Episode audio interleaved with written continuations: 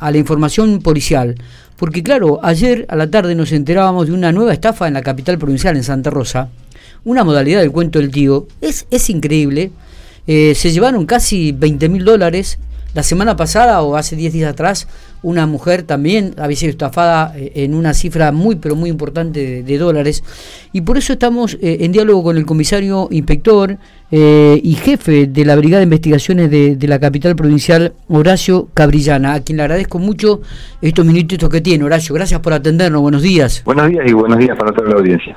Bueno, ayer una un nuevo cuento del tío, una nueva estafa. Em, Cuéntenos, yo leí el relato de los medios de la capital, pero me gustaría tener un poco de referencia realmente si esto ha sido así o no. O, no. Cuéntenos, ¿cómo fue esta estafa realmente? Sí, lamentablemente es como, como relatan los, los medios locales. Eh, si me permite, lo que habría que hacer una aclaración. Si son dos hechos que, existieron, se, se concretaron, son de, modalidades distintas. Si bien cuentan con, con la base del, del cuento del tío, ¿sí? De, engaño, a eso me refiero. Sí.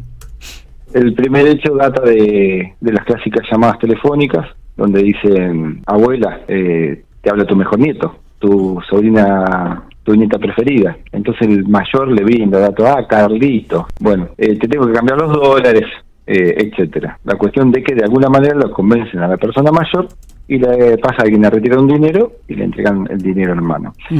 Lo que ha ocurrido el día de ayer es otro, otra modalidad distinta. No existió llamado telefónico, sino que la, han observado en la vía pública, le han buscado charla a la abuela, le han tirado por un lado un afecto, no puedo decir del detalle de, del cómo, y de esa manera la convencieron a, la señora para que retire el dinero de la, de la casa y lo cambiara o vaya a saber en la intimidad de esa conversación lo que surgió, pero bueno, eh, la señora le termina entregando una suma importantísima de dinero. Exactamente. Ahora, eh, a ver, acá, acá se habló de que le hicieron el cuento, de que una persona estaba sentada en la vereda, de que simuló eh, ser un discapacitado, de que había encontrado billetes verdes, pero quería corroborar si eran dólares o no. Le preguntan a la mujer si ella tenía dólares en la casa y le podía mostrar un billete para ver corroborar si era verdadero o no. La mujer sale con la bolsa de dinero y de, dólares y euros, puede ser, y, se los entrega para que coteje esta información. Así es, es lo que eh, lo que tenemos eh, en forma preliminar y si usted escucha, escuchando su relato, y es lo que figuró en los medios, es un timo que data de, del año 2000-2005, cuando las, fuera de las entidades bancarias, eh, a una persona X la, la corrían por detrás y le decían, señor, se le cayó la billetera.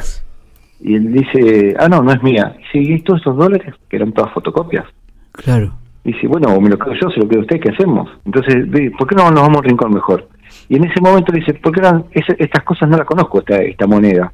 ¿Por qué no me da usted los pesos y yo le dejo la billetera con este? Cuando eran, cuando se llevaban la billetera la cambiaban y eran, eran papeles. La esencia es esa. Qué bárbaro. La esencia del timo. Si me hago entender. Bueno, eh, sí, sí, totalmente, totalmente, Horacio. Ahora, ¿cómo está la investigación? Eh, e, ¿Esta gente foránea es de la localidad? ¿Tienen alguna pista? No, no, no, no, no le pido que me dé detalle, digo, pero bueno. Mm, sí, sí. Eh, esto está en etapa de, inicio. Hay una, eh, un principio, en principio tenemos algunos elementos, pero no puedo dar ni confirmación ni nada porque es, es una es una cuestión obvia y aparte debo debo consultarlo y consensuarlo con la con la fiscalía.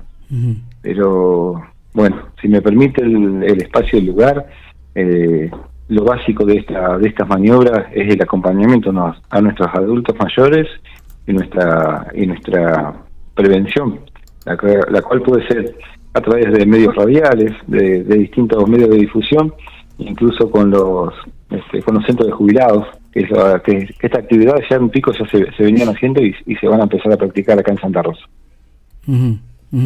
Ah, está bien, para, porque acá se han, han comenzado a hacer reuniones, cierto, con los adultos para que que bueno, cualquier maniobra estén prevenidos, eh, tengan elementos como para quién llamar, eh, sepan cómo actuar ante este tipo de, circunstancias. Em, Eh, con respecto a la, a la estafa anterior, eh, todavía está, eh, o sea, está en investigación, digo, también están, están recopilando datos, informaciones. Así es, así es, así es. Y interactuando con otras unidades de investigación, pero bueno, hasta, hasta ahí puedo comentar.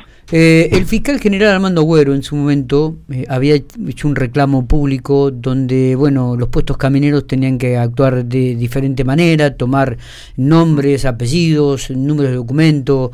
Eh, ¿Usted te coincide con esta postura, Horacio? Puntualmente los ítems no, los tengo presentes, pero siempre que sea constructivo, que, que haya para mejorar, siempre hay que hacer un, un mea culpa.